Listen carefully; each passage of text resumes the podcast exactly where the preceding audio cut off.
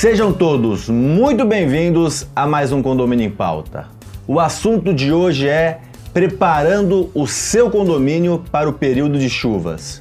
Já está preparado? O que devemos fazer? Bom, trouxemos dois síndicos especialistas, dois síndicos cinco estrelas, para passar informações para vocês importantes para que a gente não tenha muitas dores de cabeça com esse período que é um pouco difícil. Seja muito bem-vindo ao programa novamente, Mônica Figueiredo.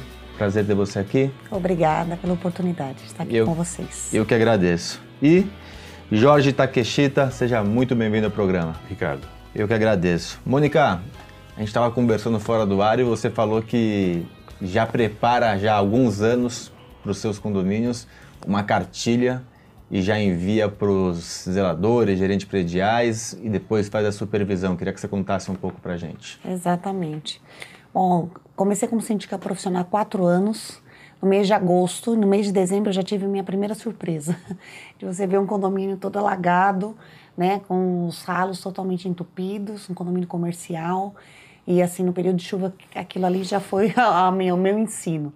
Então, já comecei desde lá a fazer uma cartilha em tudo que o zelador deveria fazer, onde ele deve olhar, calha, telhado, grelha, né? E coloquei isso tudo num papel.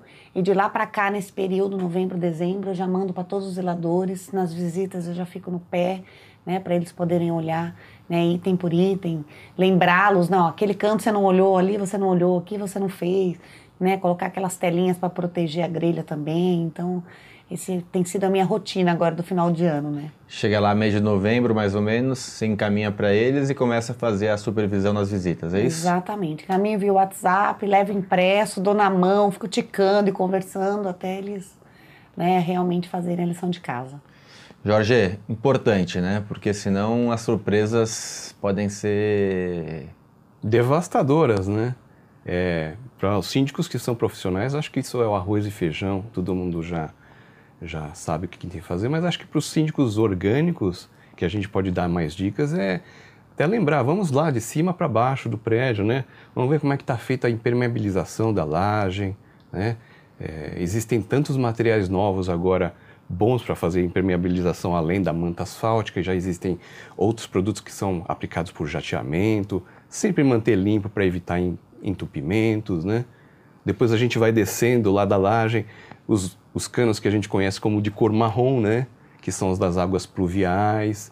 Descendo lá para baixo, a gente tem que ver se todas as grelhas, os ralos estão limpos, né? É, Cê- Vocês estão passando alguns pontos que são muito visíveis, né? Dá para ser feito exato. vistoria visual, né? Exato.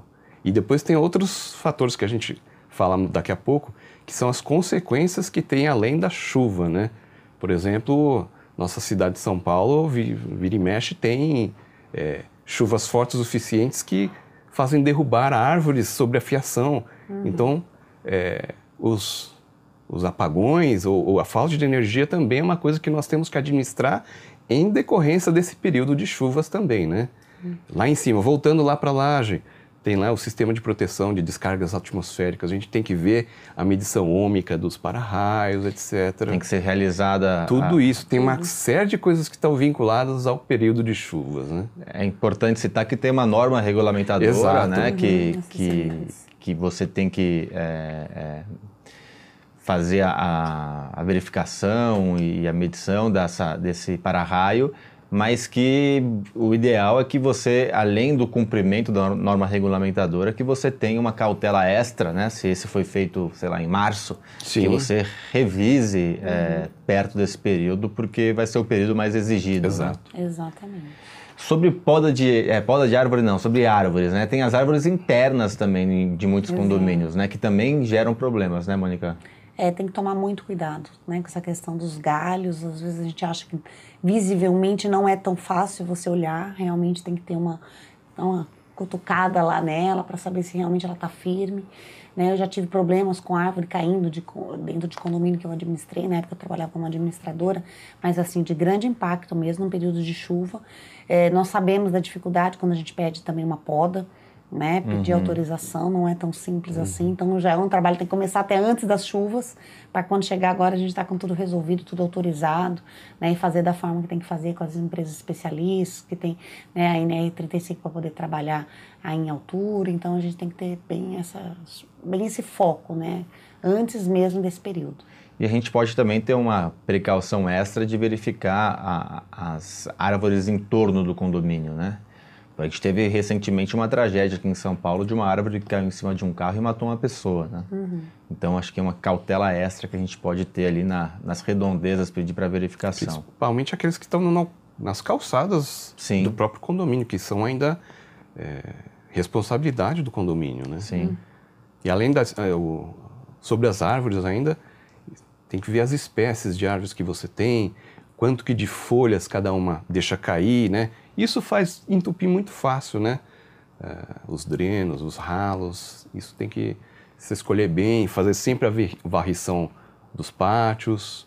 E aí acho que a frequência de, de varrição, de verificação para dos ralos, acho que tem que ser intensificada, né? Muito. Uhum que, que você traz mais aí, Jorge, de, de dicas aí funcionais para a gente... Vamos entrar nas dicas funcionais aí para os nossos síndicos Vamos, vamos lá, então. É, como eu falei, uma árvore caindo... É, e geralmente você cuida muito bem do perímetro do seu condomínio, mas um arredor, no sentido... Caiu uma árvore é, na rede elétrica. Temos que ver aí gerador para ver se está funcionando direito. Exatamente. Né? Então, Geralmente acaba mais vezes as luzes exato, né, nesse período. É, não, é, gerador, tem dispositivo de proteção contra surtos, temos aí também é, o elevador que parar no meio de uma queda de energia dessa, você precisa estar com o pessoal treinado para chamar o pessoal de elevadores para tirar se tiver alguém preso. Uh, seguro, né? A básica simples não cobre é, eventos relativos à chuva, mas a, a básica ampla já tem proteção contra granizo, alagamento e granizo, alagamento e mais um que me falha a memória agora. Bom, depois a gente já já eu lembro. A gente recorda. Mas você falou uma coisa importante, a gente já fazer um, alguns planos de contingência. Exato.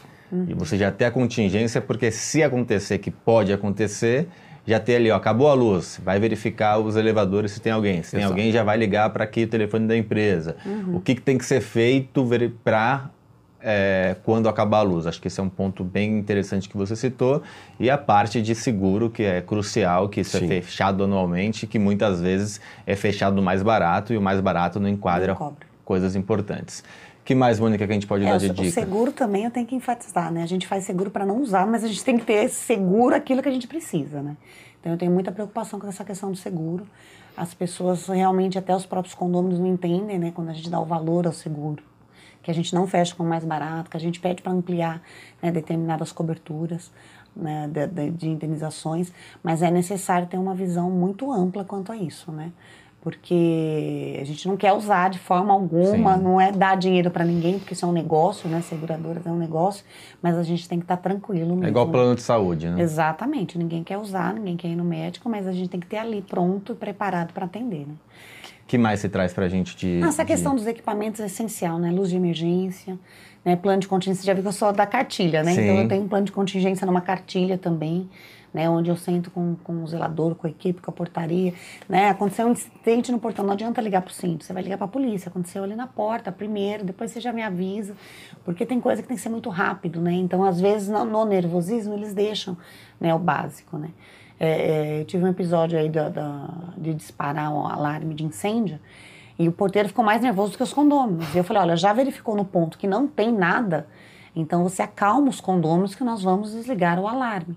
E aí ele fica nervoso. Então, qualquer momento desse, né, de, de, de caos, de cair um galho, de uma, né, uma pessoa presa no elevador, eles têm que estar muito bem treinados e muito bem seguros de qual que é o procedimento que eles devem adotar naquele momento, né? Então, o treinamento da equipe e até porque eles nos ajudam muito, né? Onde eles passam, quem varre, né? Tem que saber qual que é a importância dele varrer, qual a importância de não deixar no ralo, qual a importância de se ver uma telinha daquelas que a gente costuma colocar embaixo da grelha, né? De, uhum. de olhar aquela telinha, saber por que, que ela tá ali, entender isso, porque eles têm uma, um nível cultural um pouco menor, então a gente tem que realmente falar, ensinar, Explicar mostrar. a importância. Né? Porque às vezes está quebrado ali, eles vêm, varre ali todo dia e não nos falam.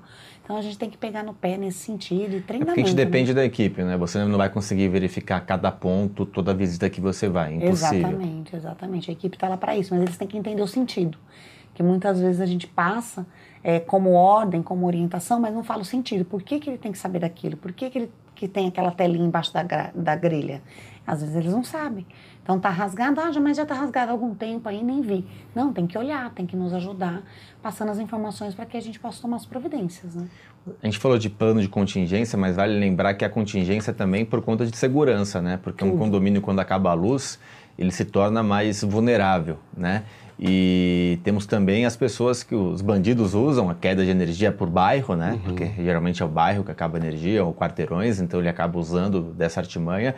E também a questão da chuva, né? Porque ah, abre, eu abri porque estava tomando chuva, uhum. né? E às vezes a gente tem que deixar, se for o caso, tomar chuva, é melhor alguém tomar chuva do que é, o condomínio ser assaltado ou coisa similar.